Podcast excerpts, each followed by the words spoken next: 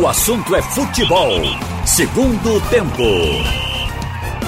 Haroldo Costa. Boa tarde para você. No ar o assunto é futebol, segundo tempo. Nesta quarta-feira, 8 de julho de 2020. Produção técnica Super Big Alves, José Roberto Garoto de Camutanga. Comigo, Ralph de Carvalho, Roberto Queiroz e Carlaile Paz Barreto. E se estávamos todos ansiosos por datas, né, na expectativa da volta do futebol, então vem a Copa do Nordeste e confirma o dia 21 de julho para o retorno na competição, indo até o dia 4 de agosto. A cidade vai ser mesmo Salvador. Essa pedra foi cantada aqui ao longo da semana. O Carlyle trazia notícias de bastidores da desistência praticamente de Pernambuco e o que a gente viu realmente na sequência aqui no estado foi é, é, a impossibilidade por parte do governo de divulgar uma data em nenhum momento uma data foi divulgada, criou-se uma expectativa, vai sair e nunca saiu. E aí Salvador é, se posicionou, através inclusive do governador da Bahia e do prefeito, que já tinha inclusive também revelado o desejo de sediar essa fase final, apesar da Fonte Nova ainda ter lá um hospital de campanha. Mas o que, é que vem pela frente agora? Carlyle, começar com você. Até para pegar o gancho do teu comentário também. É, um, pode ter, poderemos ter uma super confusão a Federação Pernambucana está lutando aí nos bastidores com o governo, né? Por essa data. E ela pode sair e misturar tudo. É o que você espera mais à frente? Dois jogos no mesmo dia, jogo dia sim, dia não. E aí não tem pandemia que resolva o calendário. Vai voltaremos a fevereiro, janeiro, quando a, o ano começa já com essas confusões de calendário. Carlyle, boa tarde. Boa tarde, Haroldo, Roberto, Ralf. Boa tarde a todos. É, realmente, eu não acredito que vão ter jogos na mesma data, não. O próprio presidente da Federação Pernambucana falou nessa possibilidade, mas eu acho até chateado porque Bahia saiu na frente. Né? Antes de entrar nessa questão do calendário, é, Haroldo, faltou, faltou iniciativa, né? faltou vontade, faltou ação, faltou conversa, diálogo entre federação, clubes. E, e, e o próprio governo do estado, porque acabou logo após o anúncio de ontem é, do, através do governo do estado, que não seria liberado o futebol, ele já convocou a reunião, a, a Federação Pernambucana para reunião hoje, que acabou ainda há pouco. É, e, e, já planejando uma data de volta, de reabertura aqui no estado. Mas a Bahia foi mais rápido e, e a Bahia já, de forma nos bastidores, foi com a CBF e já liberou. Então, ou seja, já vai já liberou a Copa do Nordeste lá. São Paulo hoje anunciou para o dia 22, ou seja, por conta de algumas horas Pernambuco perdeu isso e vai ter esse ônus político. Né? E voltando ao calendário, como a Copa do Nordeste está prevista para começar no dia 20, 21, 21 de agosto, vai ter um tempo até lá. A federação pode, pode ou poderia até marcar a última rodada da primeira fase um pouco antes, uns três, quatro dias antes.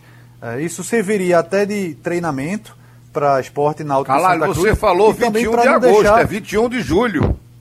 Perdão, 21 de julho. e aí, o, o que é que a federação poderia fazer? Marcar cinco dias antes, por exemplo, se for liberado agora a partir do dia 15 o futebol aqui, fazer, faria a última rodada do Campeonato Pernambucano, já liberaria, liberaria os clubes para o mata-mata. Uh, eles iriam para a Copa do Nordeste, pelo menos com esse esse, esse jogo, esse treinamento e concluiria o estadual logo depois. Para o Santa Cruz faltaria só semifinal e talvez a final. Para Esporte Náutico, talvez quartas de final, semifinal e, e uma eventual final. Ou seja, daria para acabar até antes do Campeonato Brasileiro, se a CBF não adiar um pouco mais. Ralf, logística da Copa do Nordeste. Os times terão que se deslocar até Salvador, inclusive até no interior, né? Feira de Santana é uma das cidades cogitadas com o estádio Joia da Princesa. Fica pouco mais de 100 quilômetros é, da capital. E os times vão ter que se deslocar para lá. Se esse estadual pintar misturado com a Copa do Nordeste, muito misturado, vai ficar uma confusão, né? Vai ser um tal de time A, time B. E como é que vai jogar time B em reta decisiva? O que é que você espera, Ralf? Espero que o campeonato pernambucano seja jogado com o B, porque o time A vai para a competição que já está anunciada a começar.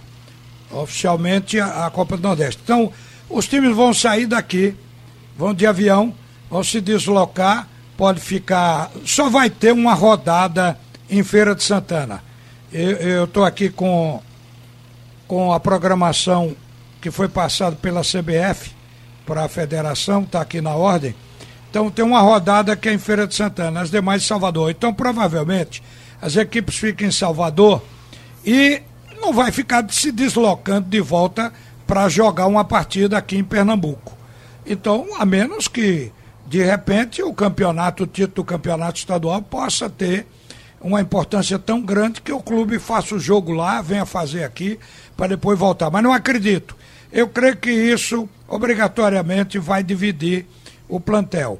E eu acho que quem vai pegar a parte mais fraca é o campeonato estadual. Eu conversei pelo telefone há pouco com o Murilo, porque logo de manhã a gente sabia que ele estava acompanhando o Evandro Carvalho para um encontro no Palácio do Governo, com o secretário, com o governador.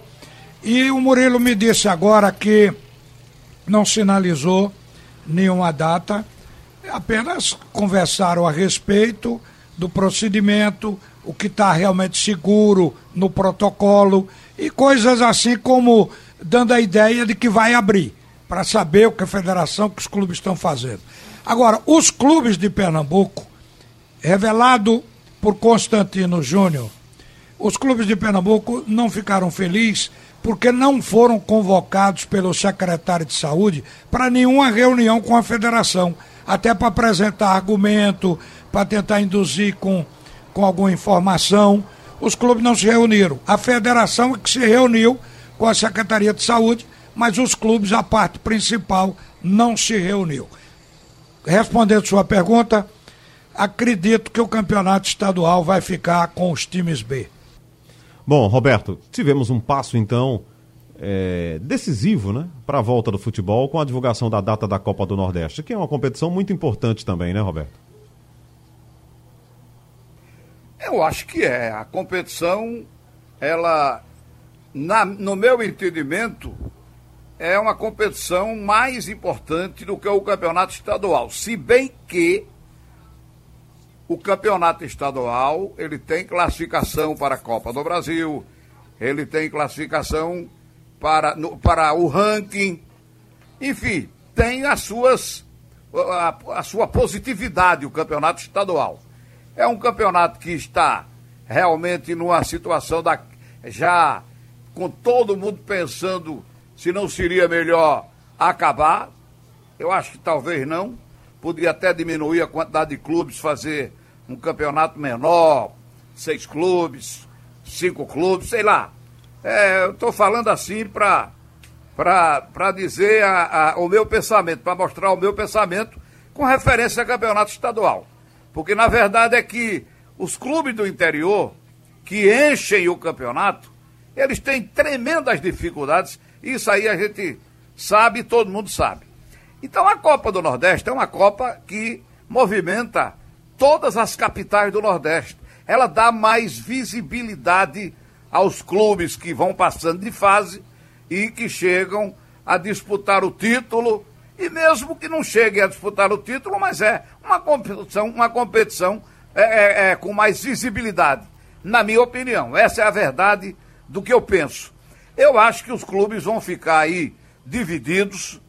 Como é que vai ser feito para atender dois senhores se o campeonato estadual for colocado paralelamente à Copa do Nordeste? Agora, quem vai ter o maior problema se colocar um time reserva ou um time misto é o esporte.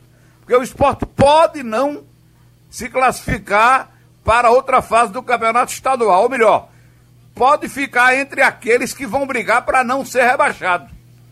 Entendeu? É uma situação difícil para o esporte. Náutico de Santa Cruz, eu acho Santa Cruz está no estadual, bem posicionado, não tem esse risco. Acho que o Náutico também não tem, mas o esporte tem.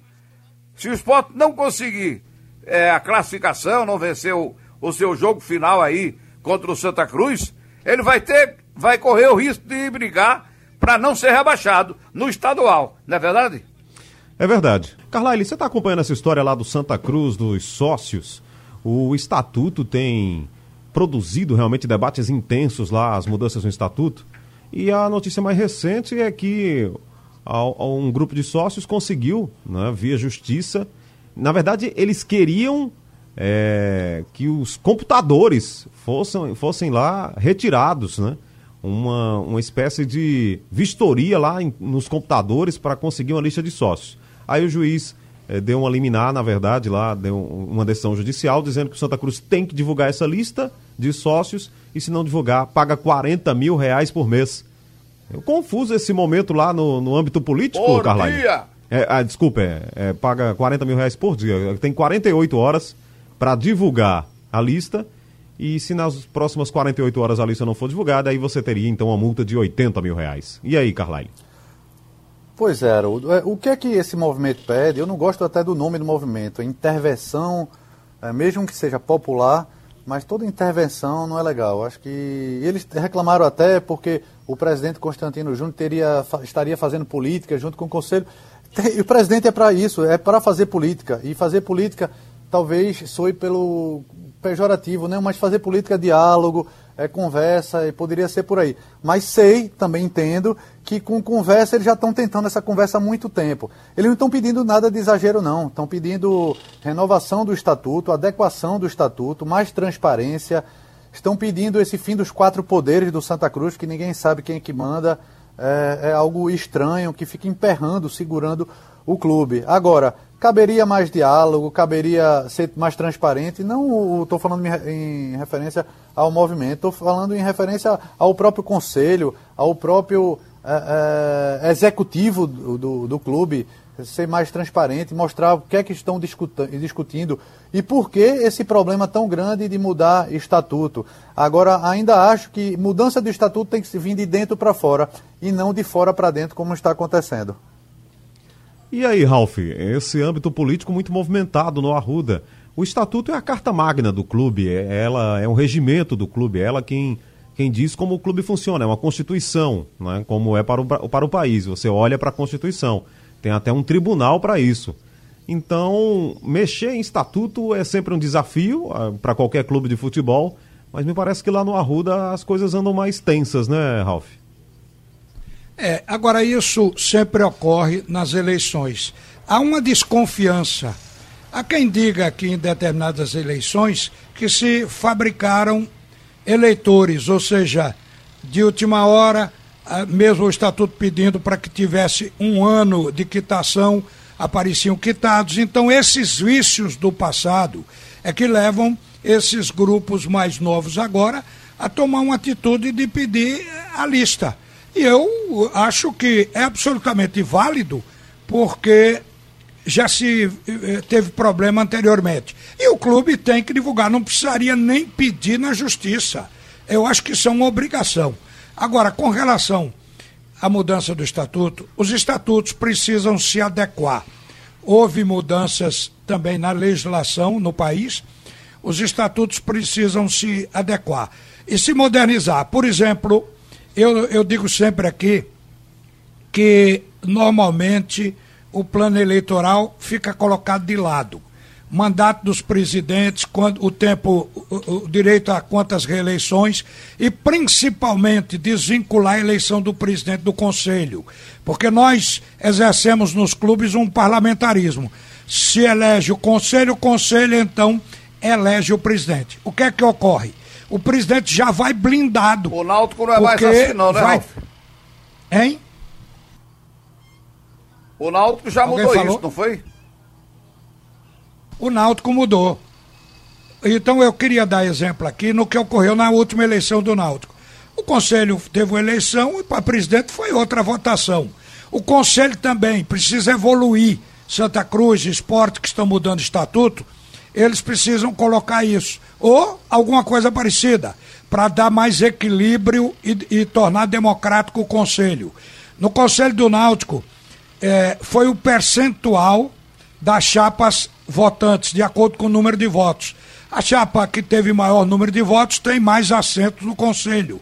A outra tem menos. Mas ali no Conselho se tem situação, oposição, os neutros. Isso gera equilíbrio e evita uma coisa: essa liberdade excessiva para gastar dinheiro e endividar o clube. O estatuto tem que ter isso e tem que ter um conselho também que discuta isso e não fica apoiando tudo que o presidente faz. Então, precisa mudar. Eu acho que precisa mudar. Agora, eu peço aqui uma permissão a vocês que o Elminho da Pitu me mandou aqui uma correspondência para informar que José Aglailson, prefeito de Vitória de Santo Antão, assinou uma lei, que certamente por ser lei foi votada na Câmara de Vitória, declarando o bloco Etesão e Etesuda como patrimônio cultural e imaterial da cidade de Vitória de Santo Antão. E ele diz também que essa lei foi de autoria do vereador Lorinaldo Martins. Um abraço para todo o pessoal da Pitu, para o querido Elminho, que acompanha a gente em toda a programação esportiva, Haroldo. Ok, Ralf. É, só para fechar essa história de Santa Cruz, Roberto, a gente respeita muito a história dos clubes e a forma como eles são conduzidos. Mas aí no caso do Santa Cruz você tem realmente o executivo, deliberativo, patrimonial e o clube fica plural, é verdade. Você tem é, poderes lá dentro com várias vozes, mas tem hora que fica muito confuso. É o que a patrimonial pensa, é o que o presidente do clube pensa. É, de repente vale a pena dar uma arrumada nisso, né, Roberto? Carlário falou em quatro poderes. Eu não sabia que tinha um quatro, não, hein? Qual é o quarto poder do, do, do Santa O quarto Bom, é o sócio. O sócio, tá, o, o torcedor, que está tentando essa, essa intervenção agora.